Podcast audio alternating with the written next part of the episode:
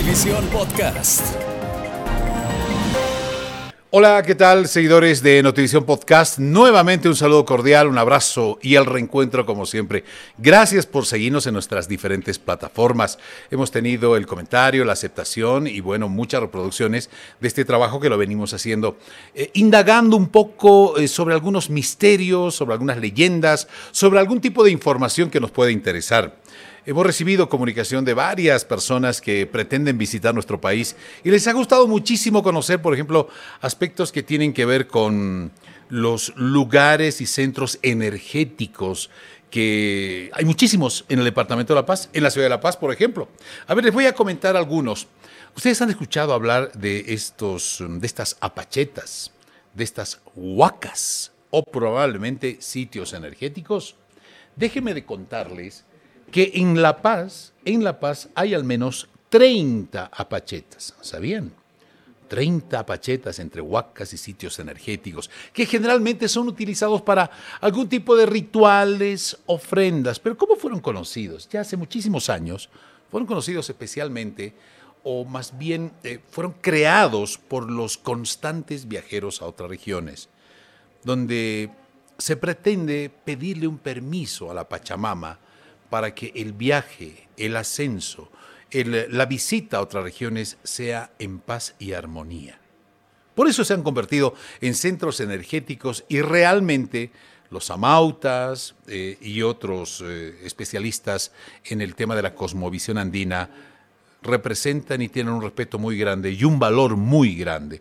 Por eso es que en La Paz hay 30 pachetas, huacas y sitios energéticos. A ver, les cuento que el municipio de La Paz cuenta con al menos, de acuerdo a una investigación, con 30 sitios energéticos ancestrales que han sido ubicados en cerros, en montañas, lagunas y hasta miradores. Por la espiritualidad que representan y para preservar la práctica de su ritual, se postulan como patrimonio inmaterial de los paseños y es que las autoridades del municipio están trabajando justamente estos son sitios en los que se hacen huactas, se challa, se pide permiso a la Pachamama, así como lo acaban de escuchar. Se deja también el cansancio o se pide un consejo y protección a través de rituales ancestrales. Estamos impulsando un proyecto de ley que busca revalorizar y preservar esta espiritualidad que no solo pervive en la memoria de los paseños, sino en su vida cotidiana Así lo indicó una concejal municipio de nombre Beatriz Álvarez. Según un relevamiento preliminar de la Secretaría Municipal de Culturas, dentro de su jurisdicción, La Paz tiene 18 huacas, 4 apachetas, 6 mamac, mamaquitas y 2 achachilas. Cada uno de estos lugares sagrados posee una energía y un fin peculiar. Las, los achachilas son lugares sagrados que generan energías positivas y son reconocidos como padres protectores de la comunidad. Son montañas altas e imponentes en las que moran los antepasados. Sí, esa es la creencia. Pero más allá de la creencia es la energía que justamente hace que cada uno de los ciudadanos vayan y se acerquen a estos lugares. Los dos achachilas identificados en nuestro territorio, por ejemplo, son el Huayna Potosí y el Chacaltaya.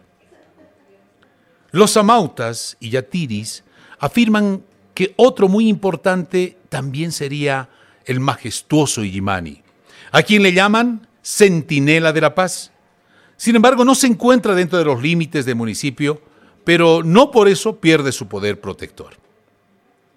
A las apachetas se les atribuye la protección de los viajeros. Por eso estas están en lomas elevadas cerca a los caminos.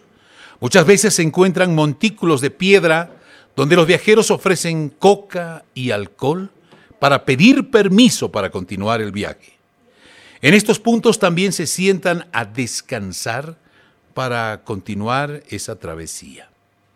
Las cuatro identificadas corroboran su función. La más conocida es la Pacheta de la Cumbre al ingreso a los Yungas. Muchos viajeros permanentemente que visitan la cumbre se encuentran con esta apacheta, que es el ingreso a los Yungas paseños. Las otras, también en salidas importantes de la urbe, antiguas o actuales, son Canapata, por la estación del teleférico amarillo. ¿Conocen ustedes este lugar? Es fantástico. Eh, Saya Umani, que es el mirador antes de llegar al peaje de la autopista, y Yaulini, Apachita, el ingreso a Songo. La energía femenina viene de las seis mamacatas o madre agua que habitan los macrodistritos urbanos y rurales del municipio. Son lugares sagrados, protectores, dadores de vida donde la energía viene del agua. Su ritual está ligada a la fertilidad y producción agrícola y del ganado. Se lo vincula también con la lluvia, esos manantiales y la abundancia de las personas. Los macrodistritos rurales de Songo, Jampaturi albergan a Estrellani, Pampalarama, Yaulini y las lagunas de Miyuni, cuatro de las seis mamacatas, siete lagunas y Laguna de las Ánimas que también se encuentran en la periférica y la zona sur de La Paz. Sin duda las más numerosas son las huacas. Llegan a un total de 18, de las cuales muchas se han convertido en miradores en los que conviven los ritos tradicionales con la modernidad de la urbe paseña. Poseen una personalidad propia que de alguna forma libera energía positiva o también puede ser negativa, mediante amautas y yatiris que realizan ofrendas a la tierra.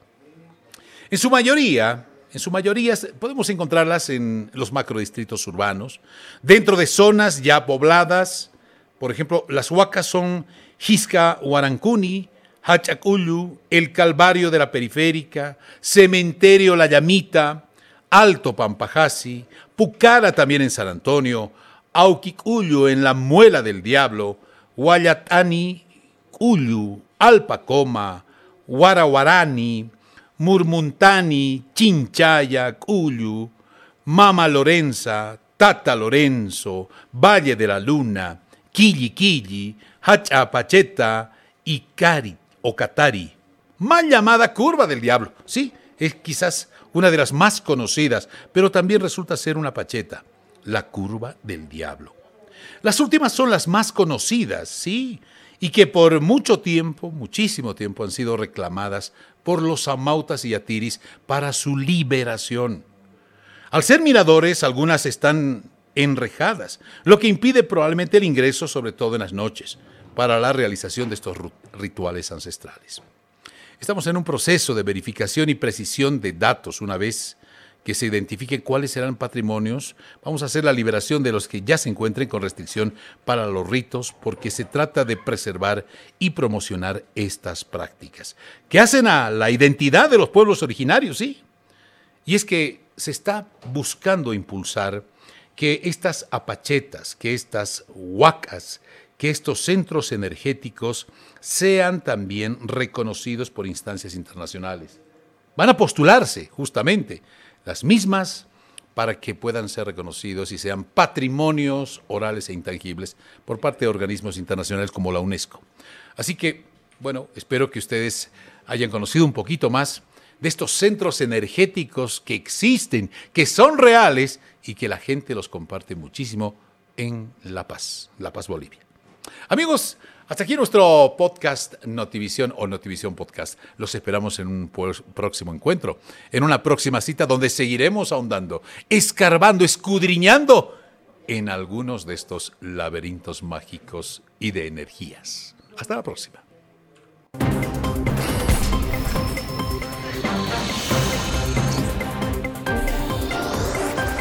Notivisión Podcast.